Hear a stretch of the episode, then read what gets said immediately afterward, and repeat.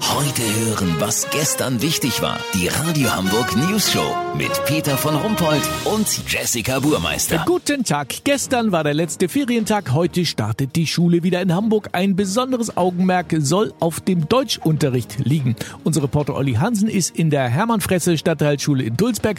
Olli, merkt man in der 7b schon was davon? Tolles Rohr, Peter. Bei mir steht Klassenlehrer Wolfgang Schlönske.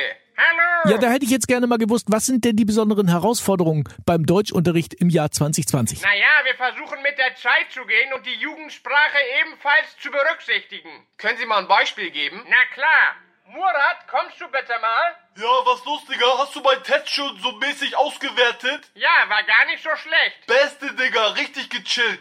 Wer ist denn das hier so mäßig? Das ist Herr Hansen von der Radio Hamburg News Show. Bombe, Digga, richtig so Dings, ne? So reportermäßig, Digga. Ist Ihnen schon was aufgefallen, Herr Hansen? Naja, die Schüler sagen immer mäßig und Digger. Ja, richtig, Digga, voll so Ganz mäßig. genau, und darauf muss Schule eingehen. Das Wort mäßig kann man immer und überall ranhängen.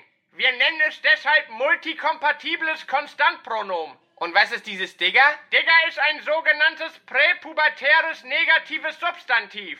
Negativ, weil ohne Bedeutung. Es lässt sich aber auch beugen. Murat? Soll ich? Okay. Digga, Digga Rara, Digga ist tief. Oha. Das Spannende ist, dass die deutsche Sprache heutzutage auch ohne Präposition auskommt. Statt ich gehe zu Aldi kann man auch sagen, Ich geh Aldi, Digga. Aha. Ja, das geht natürlich auch mit Lidl oder Facebook, Digga. Ich geh Facebook, dies, das. Peter, du merkst, hier wird nicht gegen die Kinder, sondern mit den Kindern Deutsch unterrichtet. Lass so machen, gleich gehen wir hier diesen Satz mal durch.